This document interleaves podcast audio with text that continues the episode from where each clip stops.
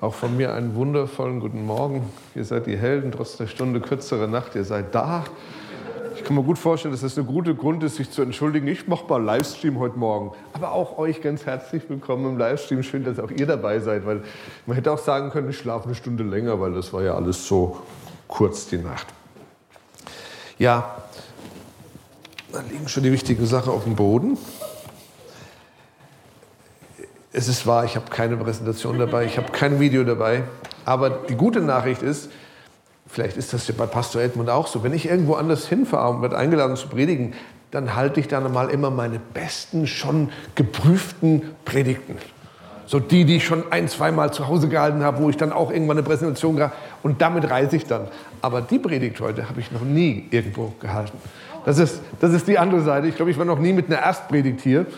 Aber ich hatte den Eindruck hier, ich sollte hierüber heute herkommen. Deswegen habe ich die Best-of mal daheim gelassen und äh, ihr müsst mir dann Feedback geben, ob das dann was Gutes war oder nicht. Dann kann ich es zu Hause weglassen oder predige es dann doch. ja, und euer Daniel, ich meine, ihr, ihr Extras, ihr seid uns ja so ins Herz gewachsen. Und auch wenn ich den Nachwuchs jetzt sehe. Äh, Ranukas Sohn, oder? Ja. Habe ich mir gedacht. So ein attraktiver junger Mann, das passt zu euch beiden. Und, und dann, äh, Sina, du hast die erste Predigt gehalten heute. Ja, es ist nicht großartig, so einen Nachwuchs zu haben. Nächste Generation ist da, oder? Ach, was ein Segen. Ich freue mich gerade richtig mit euch. Und ich wurde erinnert, wo Daniel bei uns war. Da habe ich gesagt, Daniel, weißt du noch, vor ungefähr 25 Jahren war ich bei euch und habe einen Heilungsgottesdienst gemacht. Ich habe damals ein Jahr gehabt, habe ich Heilungsgottesdienste gemacht, überall, wo ich irgendwie konnte. Und auch in Pforzheim. Und das war noch im alten Gebäude. Und da war ein Teenager am Schlagzeug. Und jetzt ist der Teenager am Schlagzeug hier und macht hier ein Heilungsseminar bei uns.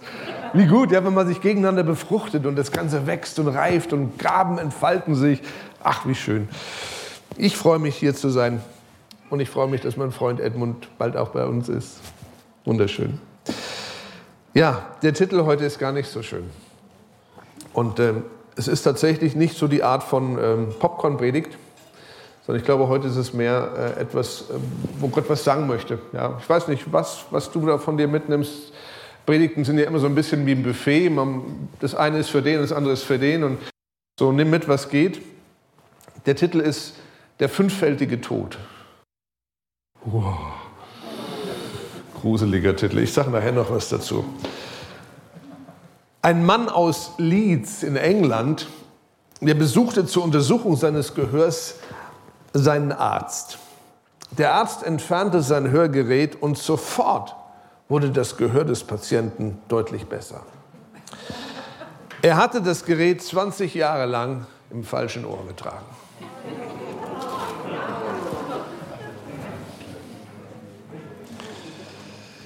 Jesus hat ja immer wieder gesagt, wer Ohren hat zu hören, der höre. Nun haben wir alle, alle Ohren. Wir hatten mal jemand bei uns in der Gemeinde, eine Frau damals in den 30ern, die hatte keine Ohren. Die war eine kontergan-geschädigte Frau, als Kind geboren ohne Ohren, ohne physische Ohren, aber auch ohne die Fähigkeit zu hören. Und Iris hatte da eine Veranstaltung, hat, mit, hat gebetet und in dieser Zeit hat sie das erste Mal in ihrem Leben gehört. Obwohl sie nicht mal physische Ohren, jetzt jetzt so, so trans, wie sagt man so, äh, ja, künstliche Ohren hat sie irgendwie da, die konnte man auch abnehmen und sowas. Also, gruselige Sache. Aber sie konnte hören auf einmal. Obwohl sie 35 Jahre nie gehört hat. So Gott kann also auch Ohren aufmachen, die noch gar nicht da sind. Okay, also es gibt Hoffnung für jeden von uns. Und ich glaube, man braucht ein empfängliches Herz. Wir haben ja eben so ein bisschen einen falschen Text gesungen. Wir haben gesagt, Herr, öffne du uns die Herzen. So sehr ich dieses Lied mag, so sehr weiß ich, diese Aussage ist unbiblisch und auch nicht richtig. Der Herr kann dein Herz nicht aufmachen. Es geht nicht. Das Ding hat nur innen einen Griff. Deine Entscheidung öffnet dein Herz. Gott will, dass du es aufmachst, natürlich, und er ermutigt dich auch, aber wenn du sagst, nö, dann kannst du hier unter der Predigt sitzen, du gehst genauso heim, wie du gekommen bist. Das ist dein Recht, oder? Gott lässt uns den eigenen Willen, das hat er festgeschrieben. Okay. Vater, ich bete. Ich bete nochmal. Ich will, dass du uns hilfst jetzt, dass wir unsere Herzen aufmachen Und die Bibel sagt auch, dass wir dich bitten dürfen, dass du uns das Ohr gräbst, dass wir hören, wie Jünger hören. Nicht wie irgendein Christ oder wie irgendein Mensch, sondern wie Jünger, wie jemand, der dir nachfolgt. Hilf uns, Herr, grab uns das Ohr, da wo, wo es gerade dicht ist, wo wir gerade taub sind drauf. Gib du uns die Fähigkeit, hier das zu hören und unsere Herzen zu öffnen, um all das zu nehmen, was du heute austeilen willst. Ich danke dir dafür, Herr. Amen.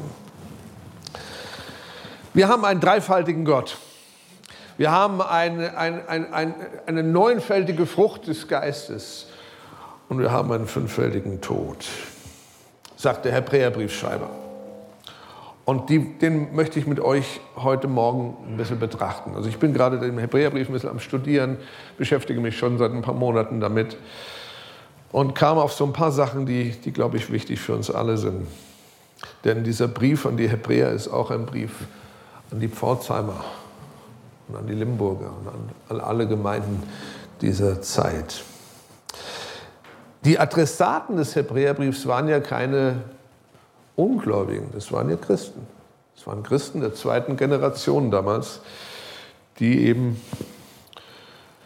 im, im Staate Israel und darüber hinaus Gemeinden gebaut haben. Und es waren echte, es waren wiedergeborene Christen, es waren Christen, die auch schon Erfolgung, Verfolgung erlebt haben. Die waren also durchaus, die haben einiges schon durchgehabt, die haben ähm, die ersten ja, Takte davon schon erlebt.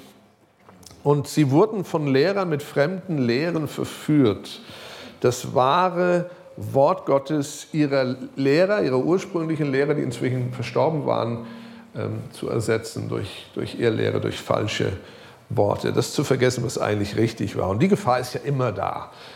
Mach YouTube an und guck irgendwie nach Predigern. Du findest garantiert irgendwo jemanden, der das toll macht, was er macht, aber der, was er sagt, äh, wo, wo ich dir sagen würde, hör nicht hin. Weil das ist nicht biblisch, das ist nicht vom Wort her gegenfinanziert. Äh, was nutzt es mir, wenn ich eine tolle Redegabe habe, aber das, was ich rede, ist nicht das Wort Gottes, sondern es ist irgendwas anderes, was ich durch mein Charisma vielleicht ein bisschen äh, anglänzend äh, rüberbringe, aber trotzdem nicht lebendbringend ist.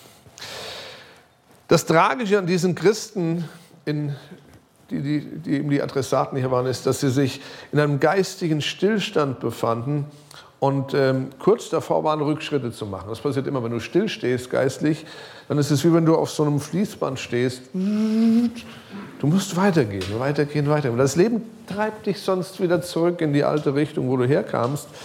Und das ist wirklich Rückschritt. Ich glaube, Gorbatschow hat das mal gesagt. Stillstand heißt Rückschritt. Und das ist wahr. Manche von diesen Christen versäumten sogar die regelmäßigen Zusammenkünfte und machten keinerlei geistliche Fortschritte. Und das ohne Corona. Die sagten, ich bleibe daheim sonntags. Ich gehe mal nicht. Wir machen mal eine Radtour heute Morgen oder gehen mal ins Schwimmbad oder schlafen mal aus nach der anstrengenden Woche. Alles verständliche Gründe und trotzdem auch gefährlich. Ich habe gelernt, never stop. Und zwar das Richtige zu tun. Galater 6, Vers 9 verspricht uns, wenn wir das Richtige beständig tun, haben wir eine Ernte. Da steht nicht genau, wann die Ernte kommt, aber dass sie kommt. Das ist ein Versprechen. Das habe ich inzwischen in über 20 anderen Bibelstellen gefunden. Dasselbe Versprechen. Das Richtige, beständig tun, Erfolg. Das ist eine einfache Formel. Das Richtige für uns Christen ist es, uns dem Wort auszusetzen. Das mal so als Einleitung. Wem setzt du dich sonntags lieber aus? Dem Kopfkissen oder dem Wort? Nimm das Wort. Das Wort ist gut. Das Wort hilft dir. Und weißt du, Gottesdienst, könnte man jetzt denken, ist ja wie, einige behandeln das so wie so ein Kino. Im Kino läuft jetzt der Blockbuster so und so und nächste Woche der Blockbuster so und so. Ja, und das ist mein Geschmack, den gucke ich mir an, aber der, der interessiert mich nicht. Wisst ihr, so Kino. Okay, ist in Ordnung, so funktioniert Kino. Aber Gottesdienst ist wie Serie. Weißt du, wenn du da mittendrin drei Teile weglässt, dann weißt du gar nicht mehr, was ist denn da gerade los. Weil Gott spricht gottesdienstmäßig jeden Sonntag. Er ist immer hier. Er spricht durch den Lobpreis, durch die Prediger, durch, durch deinen Nachbarn. Er will was sagen. Und wenn du da einen Teil verpasst, könnte das genau der Teil sein, der für dich ganz wichtig war. Das habe ich gelernt. Das ist, das ist Gottesdienst. Also wenn wir, wir sind jetzt unterwegs, den Gottesdienst, der heute ist, den gucke ich mir nachher an. auf der Heimfahrt oder nächsten, nächsten Tag, wie auch immer. Ich verpasse keinen Serienteil, auch nicht, wenn ich mal nicht da bin in meiner Gemeinde. Wenn jemand anderes predigt, weil Gott spricht durch jeden, den er auf die Bühne lässt, oder? Und auch die nicht auf die Bühne kommen. Der schätzt deinen Nachbarn nicht. Wenn der dir irgendwas sagt und, hat, und selbst wenn er nichts sagt, so spricht der Herr. Wir, wir sagen das bei uns überhaupt nicht. Wir sagen, so einen Eindruck, könnte sein, dass der Herr das ist, prüft es mal. Und dann hat jeder die Möglichkeit zu, zu checken, ist das von Gott oder nicht. Weil wenn es nicht von Gott ist, dann will ich gar nicht, dass das jemand tut. Nur weil ich das vielleicht gerade denke. Man könnte das Thema des Hebräerbriefs wie folgt zusammenfassen. Gott hat gesprochen und wir haben sein Wort. Was tun wir nun damit? Das ist eigentlich Hebräerbrief. Ist nicht so prickelnd, ich weiß, ziemlich, ziemlich bodenständig, ziemlich grundlegend, ziemlich einfach. Und ich mag einfache Sachen, weil die verstehe ich. Ich bin nicht so der intellektuelle Typ. Ich brauche das praktisch. Muss wissen, was kann ich damit machen. Und mit dieser Wahrheit im Hintergrund, da verstehen wir die fünf Problemstellen, um die es ja heute geht, des Hebräerbriefs besser.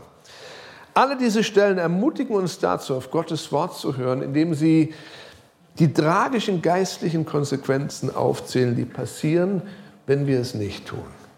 Und wir wissen, alles hat einen Preis. Alles, was wir tun oder auch was wir nicht tun, kostet etwas. Manchmal ist das Nicht-Tun viel teurer als das Tun. Das erkennen wir dann oft erst im Nachhinein.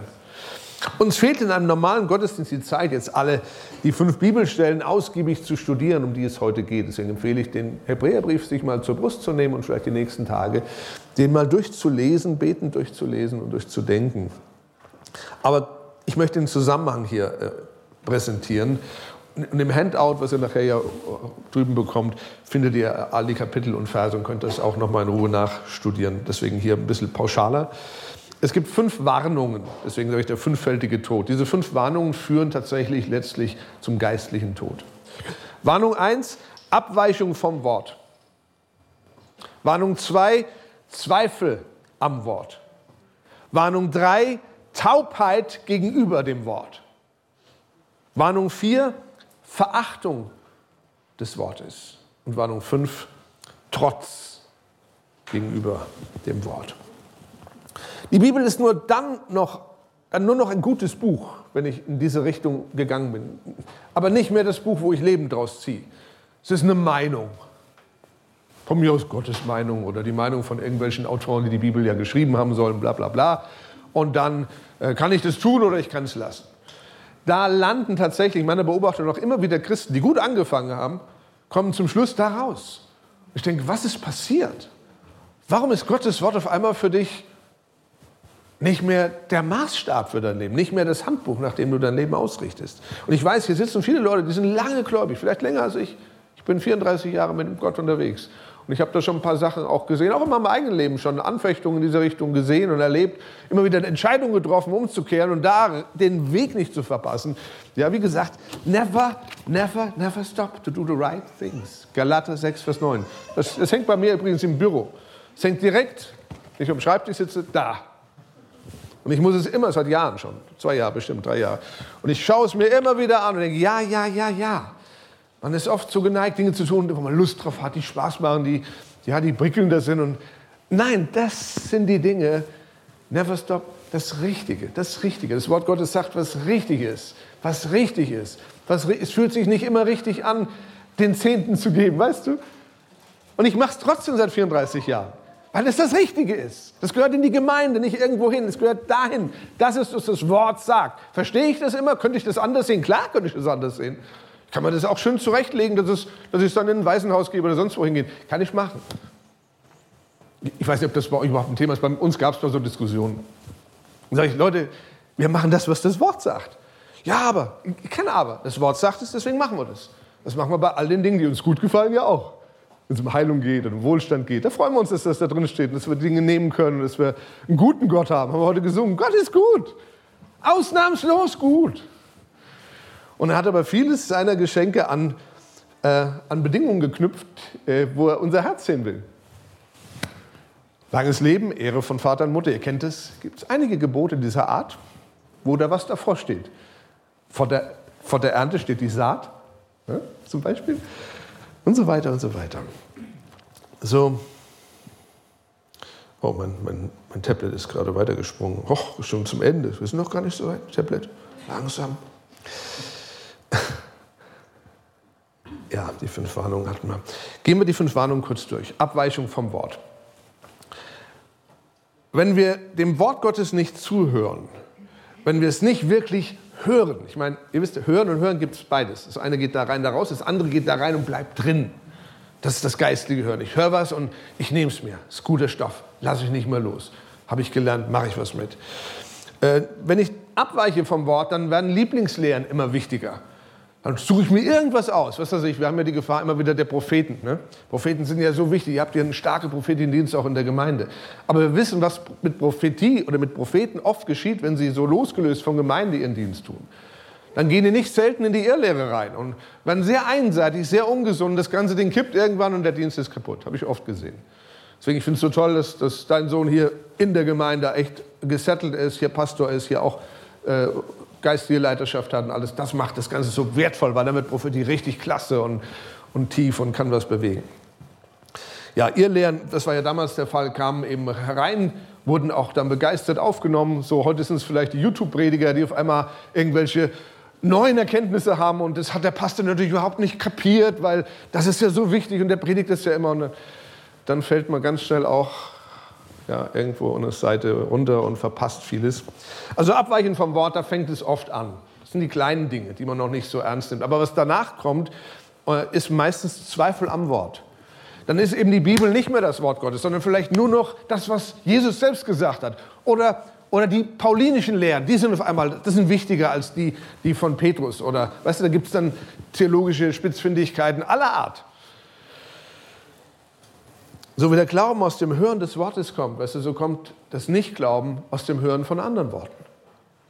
Wenn ich genug andere Meinungen gehört habe, andere Irrlehren, falsche Lehren, dann irgendwann glaube ich denen und dann geht mein Glauben, der, der das Fundament ja ist. Es geht ja nicht um Glauben an irgendwas, sondern es geht immer um Glauben an, an das Wort Gottes, durch den ich mir Dinge nehmen kann, die Gott für mich vorgesehen hat. Ohne diesen Glauben kann ich vieles nicht nehmen. Weil ja, Gott ist schuld an allem Guten in meinem Leben, aber gleichzeitig bin ich es doch, der seinen Part macht, um das Gute auch in Empfang zu nehmen. Ich vergleiche das immer gern mit einem Familienkühlschrank. Einem Familienkühlschrank ist normal Milch und Käse und Butter und was auch immer da drin und was man so braucht, vielleicht ein O-Saft. Und wenn du zu dieser Familie gehörst, dann musst du nicht immer erst bitten, oh bitte, bitte, bitte, Vater, darf ich mir aus dem Kühlschrank einen Schluck Milch holen? Bitte, bitte, bitte, liebe Mama, bitte, bitte, bitte. Sondern Mama sagt, alles klar mit dir? Da ist der Kühlschrank, holst dir. Es sei denn, da steht mein Name drauf. Ja, okay, das ist was anderes dann. Ja? Das Schokoriegel, das ist mein Schokoriegel. Gut, aber das ist so. Ne? Und so ist es im Geistlichen auch. Aber wenn ich nicht hingehe, die Tür aufmache und es mir nehme, gehört es mir nicht.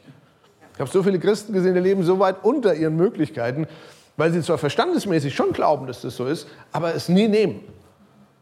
Ja, das wäre ein anderes Thema. Wie nehme ich mir Dinge? Ich proklamiere, ich nehme sie im Glauben und ich bleibe so lange dabei, das auszusprechen, was ich will, was ich vom Gottes Wort her erkannt habe, zum Beispiel meine Heilung, so lange, bis sie dann auch manifest ist. Richtig?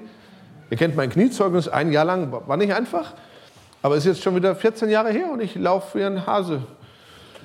40 bis 100 Kilometer jede Woche. Jede Woche. Weiß der Gott, ohne Operation. Das Wort war das. Das Wort war schuld. Und dass ich es mit Glauben verbunden habe und habe es genommen, habe ein Jahr lang proklamiert, dass ich geheilt bin, obwohl es sich nicht so angefühlt hat. Ja? So funktioniert Glauben. Aber das nur so am Rande. Also aus Abweichung der ersten Gefahr wird die zweite, wird nämlich dann Anzweifeln. Und aus Anzweifeln wird dann schnell Taubheit gegenüber dem Wort. Unsere Herzen verhärten sich und dies führt zu geistlicher Faulheit, die wiederum Taubheit nach sich zieht, dem Wort gegenüber. Wir werden taube Zuhörer, faule Zuhörer. Ihr ahnt schon, faul heißt, ich mache nichts mehr damit.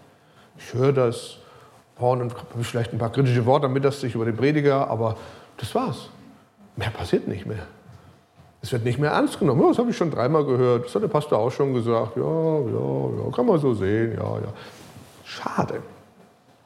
Vielleicht hören wir auf, all die Dinge zu tun, die gut sind. Wie gesagt, den Zehnten geben habe ich eben genannt. Oder ähm, reduzieren unsere Mitarbeit, bleiben Sonntag öfters zu Hause, lesen unsere Bibel kaum noch. Äh, wir beten nicht mehr für den kranken Kollegen, was wir vielleicht früher gemacht haben. Alles so, ja, kann ich machen, muss ich aber nicht. Ja, keiner muss. Glauben ist immer aktiv, proaktiv. Ich entscheide, wie weit ich gehen will. Gut, und aus der Taubheit gegenüber dem Wort wird die Verachtung des Wortes. Und jetzt wird es richtig gefährlich, weil so entsteht letztlich eine verachtende Haltung gegenüber dem Wort Gottes, so dass wir Gott am Ende bewusst nicht mehr gehorchen. Bewusst. Ja, Gott sagt das, aber. Aber ist ein Killer für Glauben. Die Bibel ist dann eben nur noch ein gutes Buch und Gottes Wort daran nur noch eine Meinung, die entweder zu meiner passt, dann ist gut, oder nicht zu meiner passt, dann vergesse ich es schnell wieder und mache es nicht. Und dann kommt der letzte Schritt, nämlich Trotz gegenüber dem Wort. Wir entwickeln schrittweise eine trotzige Einstellung. Wir fordern Gott beinahe heraus, irgendwas zu unternehmen. Das sind gefährliche Momente. Wenn ihr die Geschichte von Ananias und Sapphira kennt und auch andere. Äh, Gott ist nicht der Gott, der hier in dieser Zeit richtet, außer seine Kinder im Bereich des Ungehorsams. Und da auch nicht mit Krankheit und Leiden, das ist nicht Gott. Aber mal ehrlich, Hananias und Sapphira waren tot. Ich habe einige Male beobachtet, wie Leute gestorben sind, relativ schnell, nachdem sie ziemlich üble Sachen gemacht haben. Christen, ich rede von Christen. Und hat es schwer ist, weil das sind teils auch Leute gewesen, die ich sehr mochte. Und äh, ich glaube, dass da ein Zusammenhang besteht, dass tatsächlich das geht. Und ähm, ein Punkt fehlt uns vielleicht noch in unseren Gemeinden nämlich mehr von seiner Herrlichkeit. Das beten wir ja immer wieder und wir singen das oft. Äh, begegne mir Gott mehr von deiner Herrlichkeit, deiner Gegenwart. Und das sind Lieder, die liebe ich. Oh, da weine ich bei, wenn ich die singe. Weil, mh, hm, das will ich. Aber die andere Seite der Herrlichkeit ist eben genau das. Dass tatsächlich äh, alle Falschheit ziemlich schnell offenbar wird und dann auch äh, darauf reagiert, eben in einer ein oder anderen Phase, die wir nicht möchten, die wir nicht sehen wollen und die trotzdem passiert ist, auch in der Urgemeinde. Also verläuft der hier beschriebene fünffältige Tod so. Vom Gott abzuweichen heißt, ich, ich fange an zu vernachlässigen. Das Wort, immer das Wort. Und die Zweifel am Wort führen zu einem verhärteten Herzen. Die Taubheit führt zu Faulheit und die Verachtung des Wortes führt zu Eigensinn. Ich, ich, ich, mein, mein, mein. Und der Trotz gegenüber dem Wort führt letztlich dazu, dass das Hören eben abgelehnt wird. Soweit zu diesem fünf, dem fünffältigen Tod, dem ich niemanden wünsche. Und wenn wir ihn uns so betrachten, ist da eine große Chance, dass wir sagen, okay, aber da will ich nicht, in die Richtung gehe ich nicht weiter. Möglicherweise hat der Herr schon den einen oder anderen berührt und du merkst, ja, ich bin da unterwegs in dieser Richtung. Das ist nicht gut. Keine Angst, du lebst noch, du bist hier, du kannst noch Entscheidungen treffen. Niemand kann dich dazu zwingen, keiner kann die für dich treffen. Wir werden ganz zum Schluss eine Möglichkeit geben, dass du einfach für dich Entscheidungen triffst. Ich werde auch nicht fragen, was das für welche sind, aber er weiß es, du weißt es und das reicht. Nun, wir leben in Zeiten der Erschütterung, wurde ja heute schon gesagt. Und äh, das ist durchaus vergleichbar mit dem, was damals die Hebräer auch erlebt haben. Die hatten auch richtig Erschütterung, die hatten Verfolgung, massive Verfolgung. Damals stand der Tempel noch, die Opfer wurden noch dargebracht, aber nur wenige Jahre nach diesem Brief wurde der Tempel zerstört, Jerusalem zerstört, 70 nach Christus, ihr, ihr kennt die Geschichte vielleicht. Und, und äh, die Juden wurden zu, zu Flüchtlingen, die überall auf der Welt praktisch sich verbreiteten, äh, um, um eine neue Chance zu bekommen. Zerstreuung, die Diaspora begann. Die Zeitalter damals, die prallten aufeinander. Heute sehen wir das geschichtlich äh, kann man das betrachten und sehen die Zusammenhänge auch zu dem, was danach passiert ist und was davor war. Und ich habe so den Verdacht, dass wir in ähnlicher Zeit leben heute. Auch hier ist es wie so eine Zeitenwende, die wir gerade erleben. Wir wissen noch nicht genau, wo die hinführt. Wir hoffen, dass das Schlimmste nicht passiert.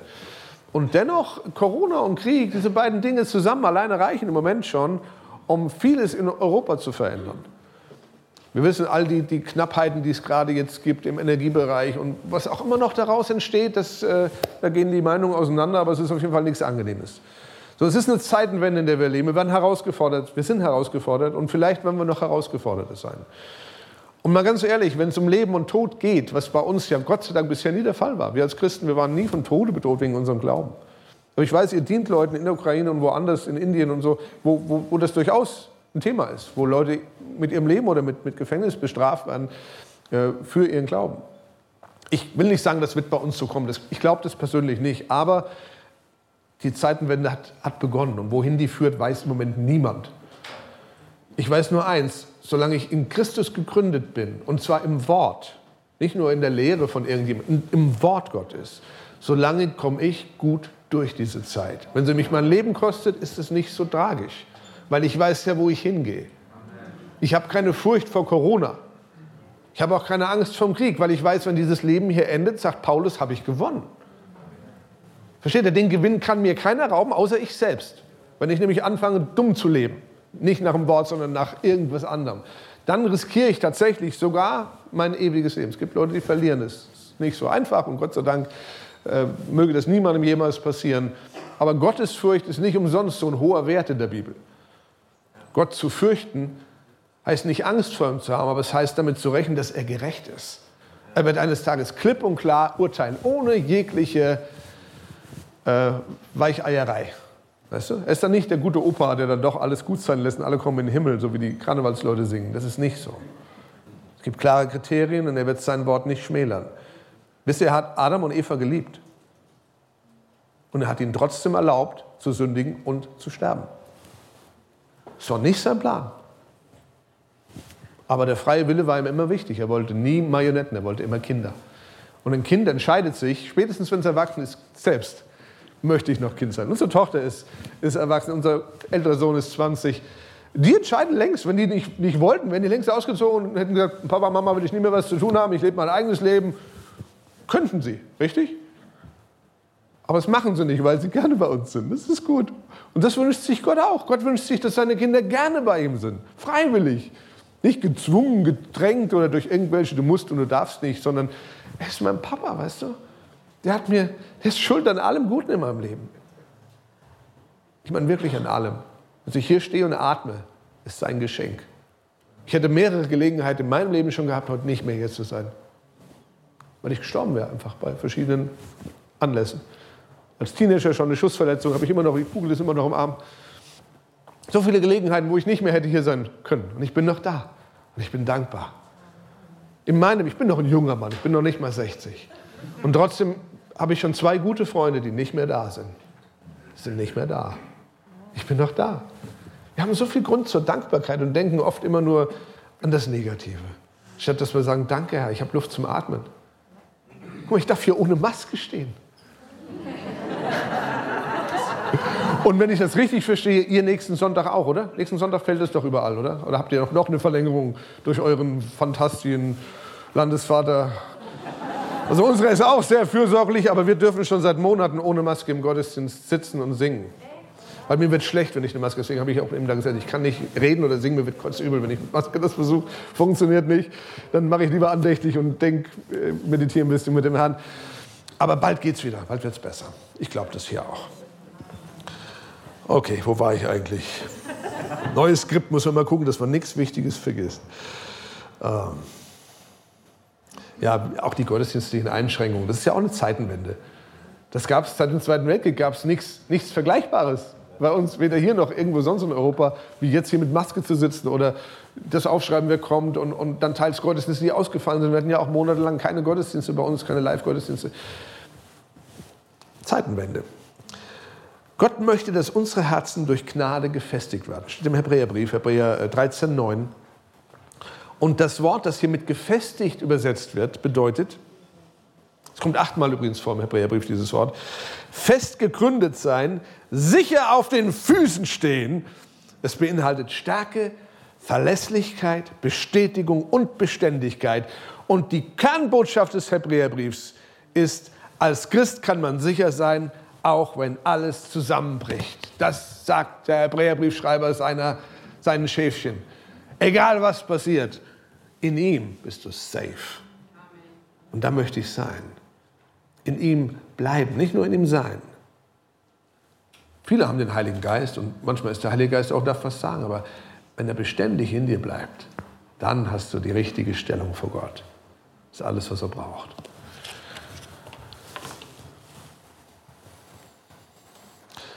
Denken wir an Abraham oder Lot.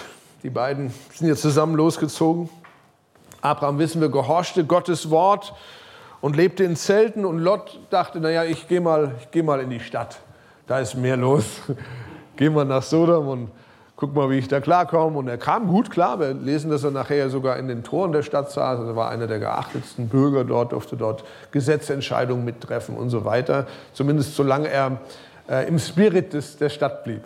Solange, solange wurde geachtet. Wir sehen ja nachher, wo er sich dann dagegen stellte, war er auch ganz schnell ähm, nicht mehr ganz so beliebt. Aber was hatte Lot? Hatte er Sicherheit in der Stadt? War er nicht der Kriegsgefangene, den nachher Abraham raushauen musste aus der Kriegsgefangenschaft? Er war der Gefangene in vielerlei Hinsicht in dieser Stadt.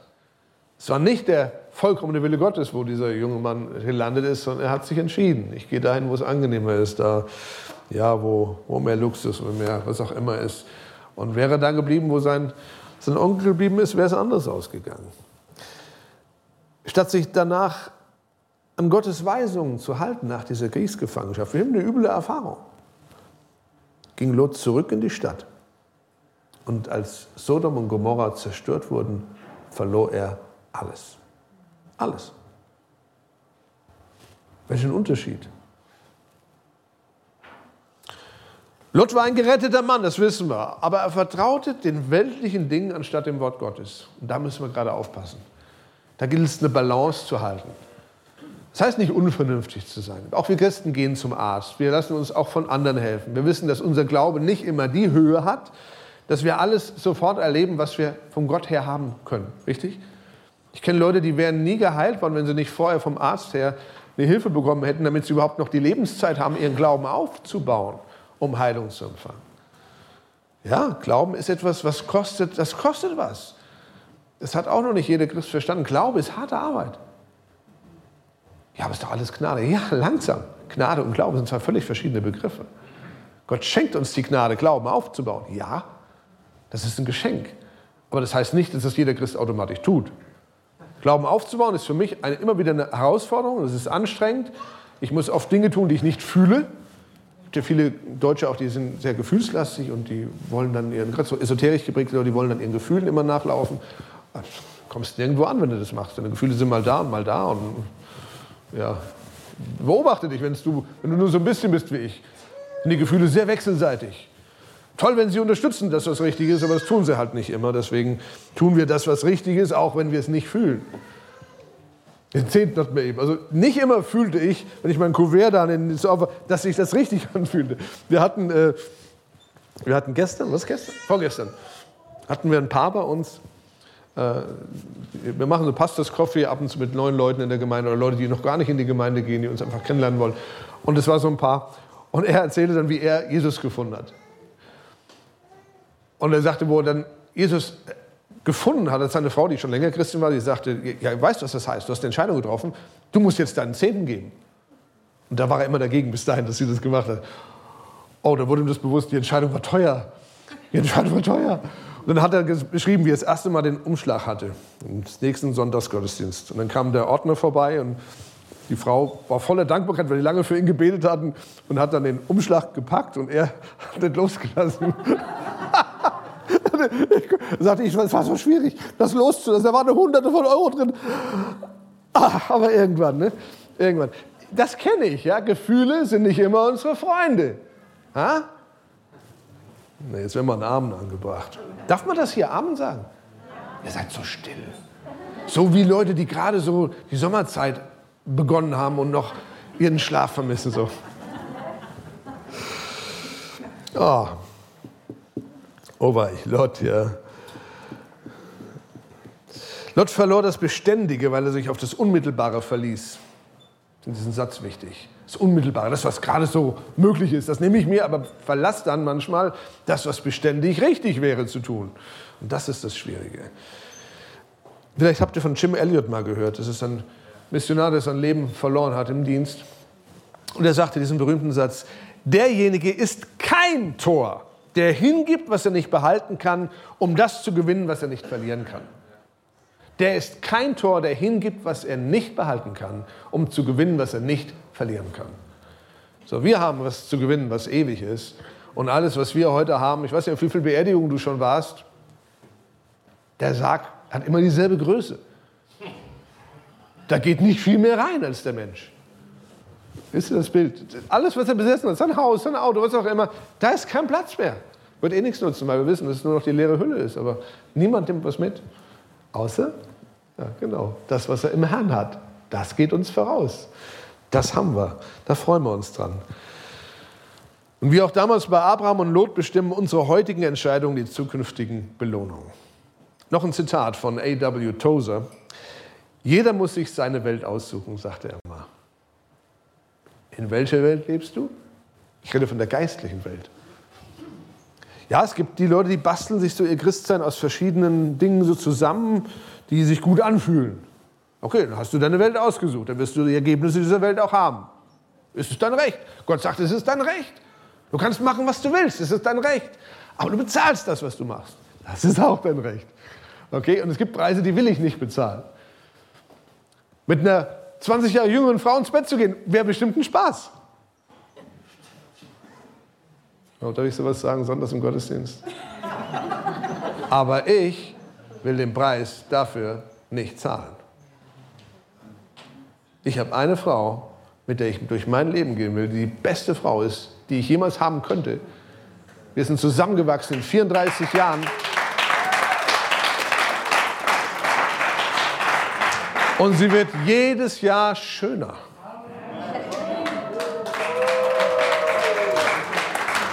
Versteht ihr, was ich meine?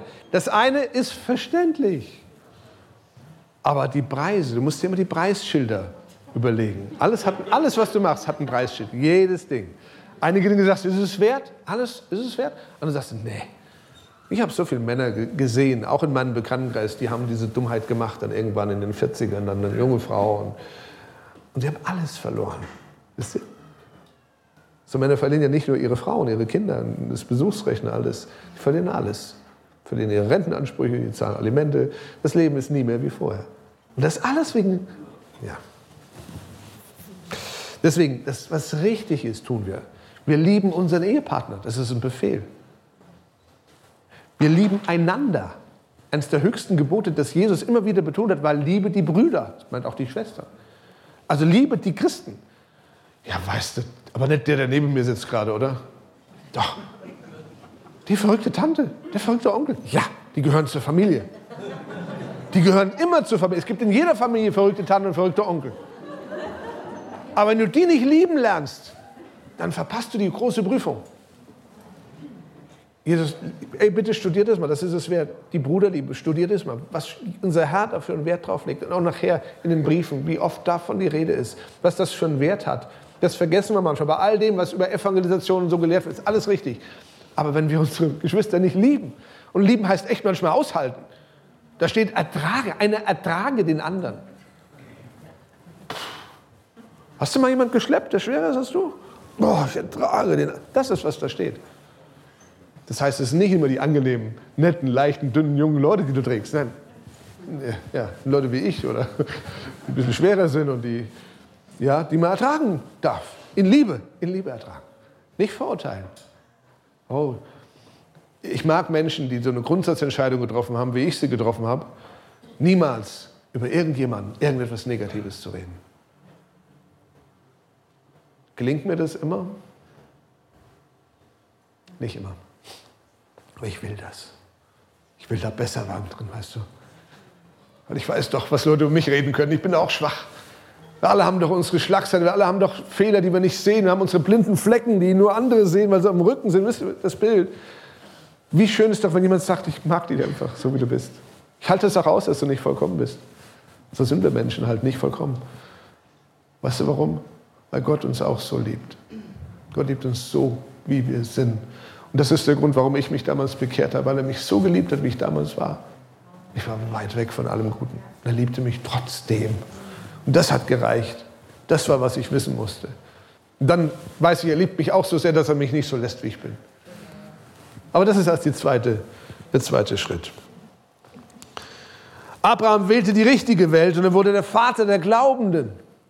Er hörte nicht auf, das zu tun, was richtig ist. Und er hat trotzdem Fehler gemacht, er und seine Frau. Wisst ihr? Da gab es ein paar Kinder, die waren nicht geplant von Gott, bevor dann der Sohn der Verheißung kam. Die Welt wäre ohne Ibrahim auch gut klargekommen. Aber wie auch immer, Gott macht aus allem immer noch was Gutes. Auch aus unseren Fehlern macht er was Gutes. Lot wählte die falsche Welt und er wurde der Vater der Feinde von Israel. Zwei Völker kamen aus, aus seinen Nachkommen, die, die Israel Jahrhunderte Schwierigkeiten machten. Wer, wer war das? Die Amalekiter? Ammon, Ammoniter und Moabiter. Die kamen von, von Noahs, Noahs, Noahs Brut. Juhu, äh, Noahs, Lots Brut. Lots Nachkommen. Entscheidungen führen immer zu Ergebnissen. So Abraham wurde ein Freund Gottes, aber Lot wurde der Freund der Welt und er verlor alles. Und lasst uns über Taubheit noch kurz reden. Taubheit gegenüber dem Wort Gottes drückt sich immer durch zunehmende Unreife aus. Zunehmende Unreife. Man kommt ja aus der Unreife, wenn man Christus findet, dann hilft er einem ja zu wachsen, zu reifen. Und das ist sozusagen ein, ein Rückschritt. Man geht wieder dahin, wo man eigentlich mal war und oft noch viel weiter, weil man ja mehr weiß. Man kann sich nicht mehr entschuldigen. Ich wusste es ja nicht, ich habe den Heiligen Geist ja nicht. In den Kapiteln 5 und 6, da stehen vier Merkmale geistlicher Unreife, die möchte ich euch noch mitgeben. Das eine ist eine Trägheit gegenüber dem Wort Gottes. Wie gesagt, die Kapitel findet ihr alle in den, ähm, in den Handouts. Eine Trägheit heißt, sie wichen vom Wort Gott, Gottes ab und begannen anschließend am Wort zu zweifeln, sodass sie träge wurden, dem Wort nicht mehr nachfolgten. Die Predigten sind langweilig, Bibellesen ist langweilig, alles Geistliche ist langweilig. Das ist dann so eine Ausdrucksform von dieser Art Taubheit, Trägheit dem Wort gegenüber. Das andere, ähm, was der äh, Autor hier beschreibt, ist die Unfähigkeit zu lehren. Statt ihren Glauben mit anderen zu teilen und sie zu unterstützen, mussten diese Christen immer wieder selbst geistliche Milch bekommen und erneut die einfachen Lehren des christlichen Lebens lernen. Das ist tragisch. Sina eben hier vorne hat gelehrt. Das ist cool. Da ist etwas zu sagen, da ist was da, da ist was gewachsen. Sie lehrt, sie schämt sich nicht dafür. Aber die Unfähigkeit zu lehren, lehren entsteht in dieser Form der Taubheit. Geistliche Unreife. Das dritte Merkmal geistlicher Unreife, eben nach der Trägheit und der Unfähigkeit zu lernen, ist die Babynahrung. Milch ist, ist vorverdaut. Das ist okay für kleine Kinder. Wir alle haben mit Milch angefangen und tatsächlich auch für Erwachsene ist ein bisschen Milch nicht so tragisch. Okay, brauchen wir immer noch hier und da mal. Ich mag immer noch meine Cornflakes gerne mit Milch. Oder mein, mein, mein, mein Cappuccino mag ich immer noch gerne, dass da Milchschaum drauf ist, Milch drin ist. Aber das ist nicht mein Hauptnahrungsmittel, Gott sei Dank. Vorher würden alle mit Milch, nee, das will ich mir nicht vorstellen. Und da landen aber Leute unfähig, feste Speise zu nehmen. Es ist wie wenn sie alle ihre Zähne verloren haben, unreife Persönlichkeiten. Weil du brauchst zum feste Speise brauchst du Zähne. Ich hoffe, du hast welche. Wenn nicht, gibt es ja heute auch dritte Zähne, die funktionieren. Als Kind fand ich das immer so toll. Da ich, dritte Zähne, cool. Und die zweiten auch gingen, kommen noch mal welche. Bis ich verstanden habe, wie das funktioniert. Ja. Okay, und das vierte an unreifen äh, Merkmal ist Ungeschicklichkeit beim Gebrauch des Wortes. Das meint, es ist eine Eigenschaft kleiner Kinder, äh, die fehlende Unterscheidungsfähigkeit. Ich kann als kleines Kind noch nicht immer unterscheiden, was ist gut, was ist schlecht. Ich erkenne nicht, wo ist der Wolf, wo ist das Schaf, als ganz kleines Kind, wisst ihr?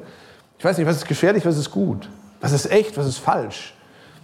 Ich hätte nicht jetzt vom Geist der Unterscheidung, das ist nochmal eine besondere Gabe, aber das Grundsätzliche, äh, YouTube-Prediger, ich wieder als Beispiel, da haben wir immer wieder mit, mit zu tun mit irgendwelchen YouTube-Predigern, die ja so toll sind, wo ich denke, also was die da lernen, ist nicht so toll, ähm, weil das Wort sagt es anderes. Okay, das zu unterscheiden ist ein, ist ein Zeichen von Reife, das nicht zu unterscheiden ist ein Zeichen von Unreife.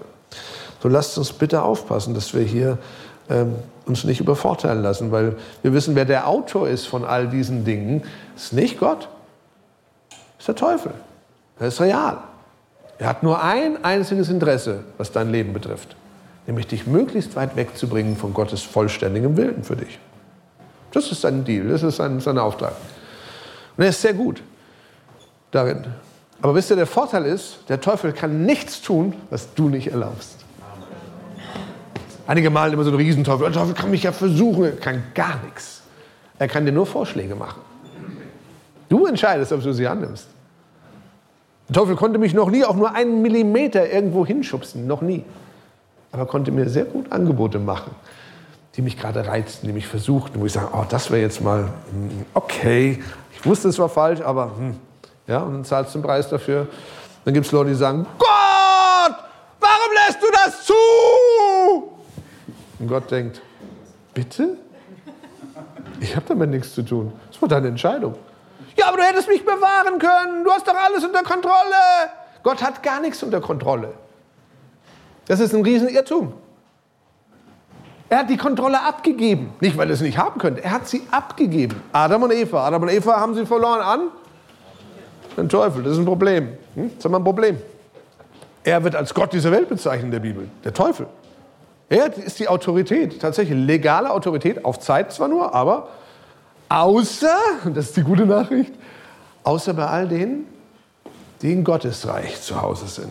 Dem Tag, wo du Jesus dein Leben gegeben hast, bist du aus diesem Reich des Teufels ausgetreten und bist in ein anderes Reich eingetreten, ein geistliches Reich, wo der Teufel überhaupt kein Recht hat.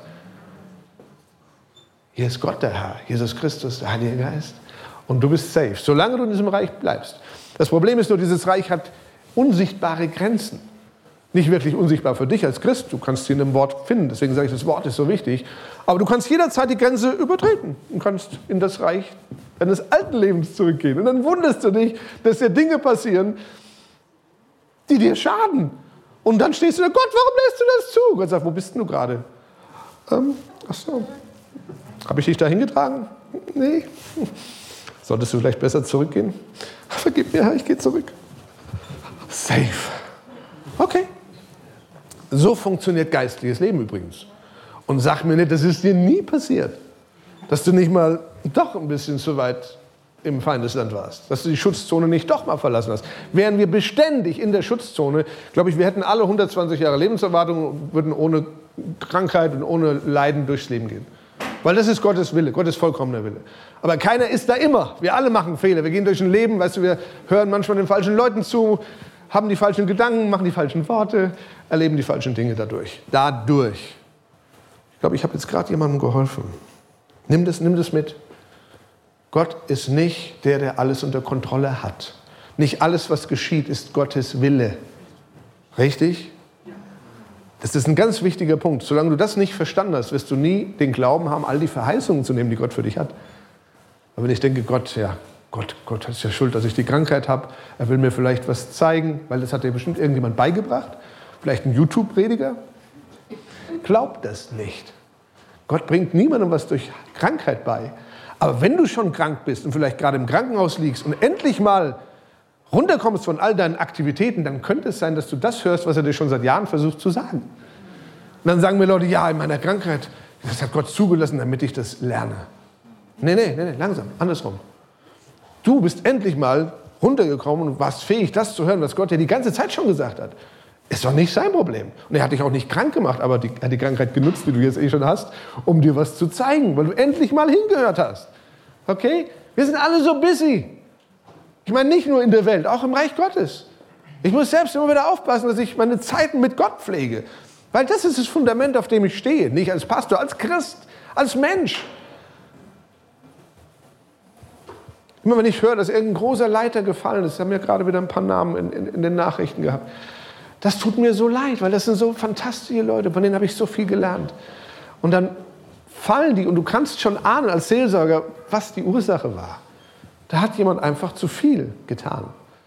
Dann kamen Beruhigungsmittel rein, Schlafmittel, Alkohol, was auch immer, was Leute machen, um durchzuhalten, das Richtige zu tun und merken gar nicht, dass sie dabei alles verlieren.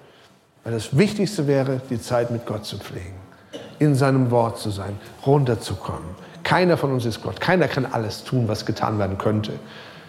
Ich kann nicht die Ukraine retten. Ich kann nicht alle Flüchtlinge aufnehmen. Ich kann diese Dinge nicht tun. Ich muss gucken, was kann ich tun, was, was, was, was soll ich tun? In allen Bereichen meines Lebens. Ich muss, ich muss das Maß finden von Gott her. Und worüber ich Frieden habe, von Gott her. Nicht ein Gefühl, sondern Gott her. Gott leitet dich durch, durch seinen Frieden, sagt er. Und dann weißt du, das macht, das macht Freude, das zu tun, auch wenn es anstrengend ist. Du spürst, da ist ein Frieden drin. Das ist, da ist ein, eine, eine grüne Flagge, weißt du.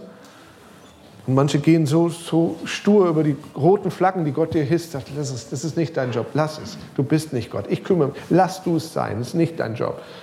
Immer fragen, Gott, was willst du? Was ist, das ist, dann bist du safe, dann bist du in diesem Schutzraum, zu dem wir alle gerufen sind.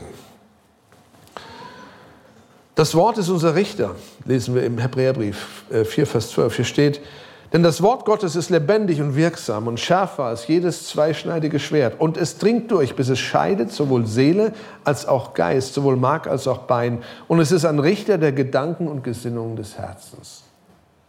Ich möchte hier äh, W. Wiersbe zitieren in seinem Kommentar. Er schreibt, das griechische Wort für Schwert bedeutet ein kurzes Schwert oder ein Dolch.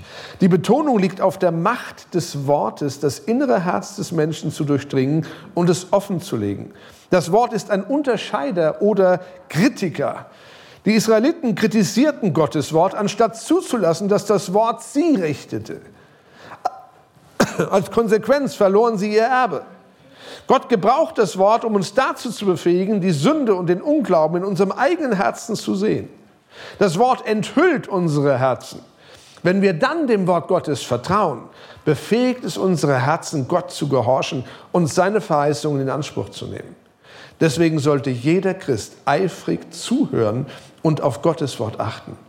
Im Wort sehen wir Gott und erkennen auch, wie Gott uns sieht. Wir sehen uns selbst, wie wir wirklich sind. Diese Erfahrung befähigt uns, ehrlich mit Gott zu sein, seinem Willen zu vertrauen und ihm zu gehorchen.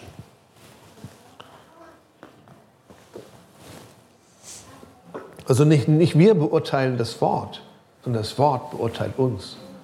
Dann stimmt die Reihenfolge.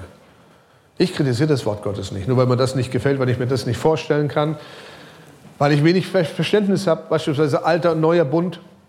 Warum musste Israel ausziehen und musste Frauen und Kinder schlachten, ganze Völker ausrotten? Wie kann das der liebende Gott? Weißt du, dafür brauche ich Verständnis über alten und neuen Bund, um zu wissen, es ist dasselbe Gott, aber es gab Gründe für all das.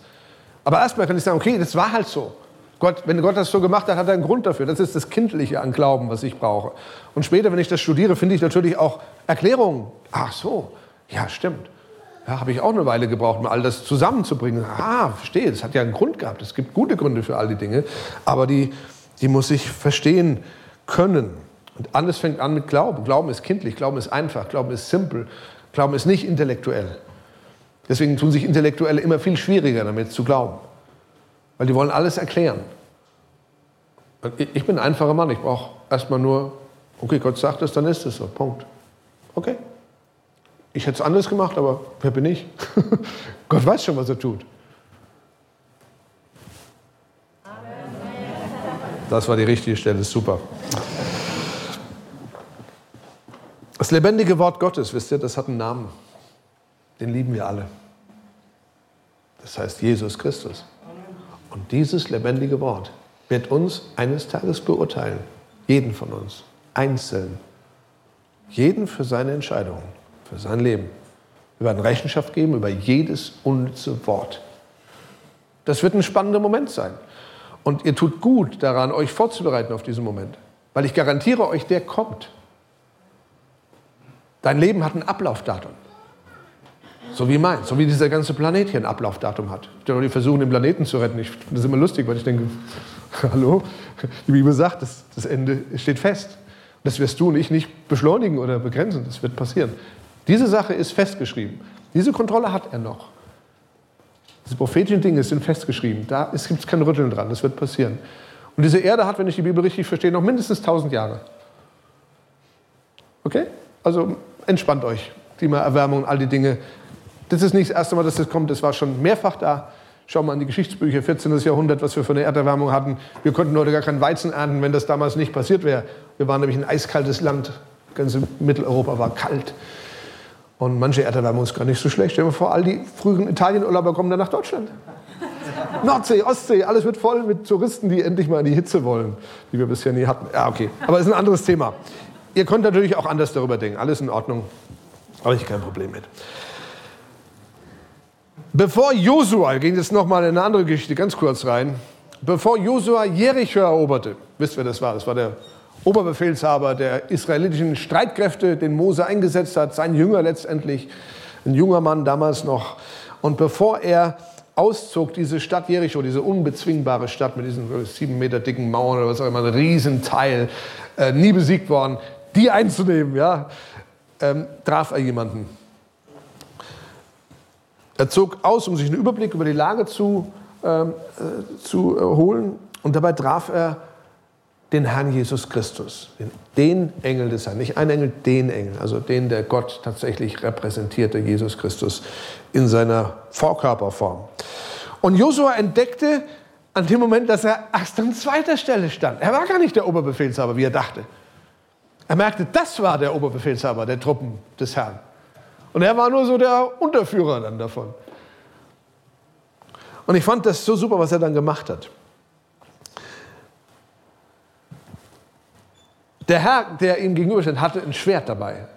Heute hätte er wahrscheinlich ein Maschinengewehr, so Rambo mit, keine Ahnung. Damals war das Schwert eben, das, das war die Waffe, ne? so richtig geschmiedetes Schwert. Damals auch die, Stahl, die Stahlqualität, die hat schon viel entschieden im Kampf. Wenn du die, den hattest, viele hatten gar keine Schwerter. Er hatte ein fantastisches Schwert, er war der Engel des Herrn. Und äh, Josua fiel in vollkommener Unterordnung ihm zu Füßen. Und drückte aus, ich bin dein Diener. Was du, was du sagst, werde ich tun. Die einzig richtige Reaktion übrigens, wenn du auf Gott triffst, die einzig richtige. Fang nicht an zu diskutieren mit ihm. Wenn er dir was sagt, tu's. Das Beste, was ich dir an Rat geben kann. Und diese Handlung, wisst ihr, das war eine Handlung im Verborgenen, die hat gar keiner gesehen. Die kam irgendwie in die Bibel. Josua wird es vielleicht Mose erzählen, er hat es aufgeschrieben, wie auch immer. Aber diese Handlung im Verborgenen brachte den Sieg über Jericho. Da ist ein Zusammenhang zwischen deiner Handlung im Verborgenen und den Siegen in deinem Leben. Es wird immer Neider und Eifersüchtige geben, wenn es dir richtig gut geht. Aber die, die sich die Mühe machen, dahinter zu schauen, warum hast du deine Heilung bekommen? Warum lebst du im Wohlstand? Warum hast du eine Gehaltserhöhung, wenn alle anderen eine Kündigung bekommen haben? Warum ist das passiert? Und dann sieht man ins Verborgene und sieht, ah, das ist ein Zehntengeber zum Beispiel. Thema heute immer, ihr seid ja alles treue Zehntengeber. Und das ist für mich immer wieder ein Thema. Ich habe einen Bund mit Gott. Der Zehnten ist mein persönliches Bundeszeichen. Und immer wenn, wenn wir vor einer Herausforderung stehen, Iris und ich, sage ich, Gott, ich bin Zehntengeber. Und deswegen weiß ich, nur Güte und Gnade wird mir folgen mein Leben lang. Du wirst mir Gunst geben, überall, wo ich sie brauche. Und wir haben da so viele, so viele Erlebnisse mit. Wir hatten jetzt vor kurzem, äh, unser, unser 15-jähriger Sohn ist ist dabei, ein Schulpraktikum zu machen, eine kleine Sache, aber er wollte gern beim Rechtsanwalt. Also hat sich Iris die Liste der Rechtsanwälte unserer Umgebung angeschaut und wollte da demnächst mal dran gehen, hat viel zu tun gehabt, war alles nicht so einfach, hat es ein bisschen verschleppt. Und dann geschah Folgendes. Ähm, ich bekomme eine E-Mail von einem Rechtsanwalt, der mich gern kennenlernen wollte und uns zur Gemeinde gerne kennenlernen wollte. Ist überhaupt kein Christ, aber wollte gerne mal Freikirche kennenlernen, wollte mit uns gerne mal ein Käffchen trinken. Der kam zum Kaffee und das war einer, der ganz oben stand auf der Liste von Iris. Und Wir uns versehen, hatte unser Sohn einen Praktikumsplatz. Ohne irgendwas tun zu müssen. Ich könnte euch jetzt dafür viele Zeugnisse erzählen, auch von Leuten, die ich kenne, die einfach Gunst und Gunst und Gunst und Gunst und Gunst haben, weil sie im Verborgenen die richtigen Dinge tun. Weil sie im Verborgenen ihre Bibel lesen, weil sie im Verborgenen Lobpreis machen, weil sie im Verborgenen mit Gott reden, weil sie ein Leben führen, was eben nicht nur sonntags morgens stattfindet, sondern die ganze Woche über. In guten wie in schlechten Zeiten. Weil sie Gott nicht die Schuld für die schlechten Dinge geben, sondern immer nur für die guten weil sie nicht negativ über irgendjemand reden. Immer nur Gutes. Ansonsten den Mund zuhalten, wenn es sein muss. Weil aus unserem Lippen soll Segen rauskommen, nicht Fluch. Dafür sind wir hier auf dieser Welt und das zieht Leute an. Gerade in dieser Zeit, ich höre immer wieder Leute, die Leute draußen sind, die sind, die sind wahnsinnig vor Angst. Beobachte das, geh einkaufen, geh mit deinen ungläubigen Verwandten mal. Die sind wahnsinnig vor Angst. Die haben Angst vor Krieg und die haben Angst vor Corona. Die sind fast gelähmt. Also wir haben ein Volk, das habe ich noch nie so erlebt wie in diesem letzten Jahr, gelähmt vor Angst. Und ich muss immer mich beherrschen, dass ich da so ein bisschen Verständnis für zeige, weil ich bin einfach nur voll Freude, weißt du? Voll Frieden und Freude. Aber ich habe auch keine Angst vor dem Tod. Das ist halt auch so eine Sache. Ne? Wenn du weißt, wo du hingehst nachher, ist es alles nicht so tragisch, selbst wenn was schief gehen würde. Und ich habe Glauben, dass Gott mich bewahrt, dass Psalm 91 greift. Ja, ich bin auch geboostert und alles, habe das gemacht. Alles gut, ich will ja nicht, mich nicht einschränken lassen durch irgendwas. Ich will ja das tun können, was Gott mir zeigt. Sonst wäre ich jetzt nicht nach Amerika geflogen im Februar und hätte neun Tage ohne Maske leben können. Das war fantastisch. In Texas keine Maske. Flughafen raus, tausende Leute in der Versammlung, keine Maske. Es gibt tatsächlich noch solche Flecken auf der Welt. Okay, aber wie auch immer, hier haben wir Maske an, alle machen das, was die Regierung uns sagt. Wir vertrauen unserer Regierung, auch wenn die Fehler macht, tragen wir es mit. Gell, das machen wir. Weil wir beten ja für unsere Regierung. Oh? Die waren auch noch nie in der Pandemie. Die machen all die Fehler, die wir auch machen würden, wenn wir an deren Stelle wären. Ja? Haltet's aus. Wenn du Papa oder Mama bist, dann denk immer dran, wie deine Kinder dich beurteilen, wenn sie ein bisschen größer sind. Ja, genau. Die werden nämlich sehen, es war nicht alles immer richtig, was du entschieden hast, oder? Und dann freust du dich, wenn sie auch Gnade mit dir haben und sagen, ja, er hat das Beste gewollt. Und das vermisse ich manchmal ein bisschen, dass wir mit unserer Regierung so hart umgehen, statt zu sagen, die wollen das Beste, die wollen alle das Beste. Die wollen das Volk safe haben, die machen das, was sie denken, das richtig ist. Die haben halt die und die Ratgeber und das ist halt die Linie, die sie verfolgen. Ob das alles richtig ist, in zehn Jahren, wenn wir das wissen. Heute denken die einen das, die anderen denken das. Mein Gott, was ist gefährlicher, Impfen oder, oder Corona? All diese Dinge werden wir statistisch erst in vielen Jahren wissen. Heute haben wir nur wenige Zahlen, die hier was sagen. Also sind wir entspannt und äh, haben keine Angst vom Tod. Das ist mir auch wichtig. Komme ich um, komme ich um. Aber ich habe nur das eine Leben. Nee, das ist ja nur der Anfang. Das richtige Leben fängt dann an, wenn das hier aufhört. Die Ewigkeit ist ewig. Das hier sind nur ein paar Jahre. Mein Gott, macht euch keinen Kopf. Ich glaube, die Leute, die Frieden und Freude haben, die leben sowieso viel länger, generell viel gesünder und viel entspannter als die, die immer nur Angst vor allem haben. Und dadurch schon ihrem Körper ständig Signale senden wie, naja, schalt mal runter, lass mal die, die Viren rein und ist halt bald vorbei. Nee, ich glaube, ich werde 100 und, ähm, und sollte es anders kommen, wie gesagt, auch kein Problem. Ich gehe nach Hause, wenn es soweit ist und ich freue mich drauf. Aber ich lebe auch sehr gerne, auch hier. Ähm. Lasst uns aber im Gutes tun, nicht müde werden, denn zu seiner Zeit werden wir auch ernten, wenn wir nicht ermatten. Hier habe ich es noch aufgeschrieben, unser schönes Never Stop Schild. Ja, vielleicht schreibst du dir das auf deinen Badespiegel. Never Stop! Und du weißt, was das für dich heißt. Hör nie auf, das Richtige zu tun. Egal, was irgendjemand oder deine eigenen Gefühle oder deine eigenen Ängste oder deine eigenen Erfahrungen sagen. Erfahrungen sind auch ein Killer vom Glauben. Ich habe aber das erlebt, wie jemand gestorben ist, nachdem ich mit ihm gebetet habe. Habe ich auch erlebt, mehr als einmal. Aber ich habe nicht aufgehört, weiter für die Kranken zu beten. Ich habe viele Heilungen gesehen in meinem Leben, viele, viele Heilungen. Okay, never stop. Das zu tun, was richtig ist, weil es richtig ist. Weil er sagt, was richtig ist. Nun, ich glaube, die meisten Christen befinden sich zwischen Ägypten und Kanaan. Außerhalb der Gefahr, aber noch nicht am Ort der Ruhe und des reichen Erbes.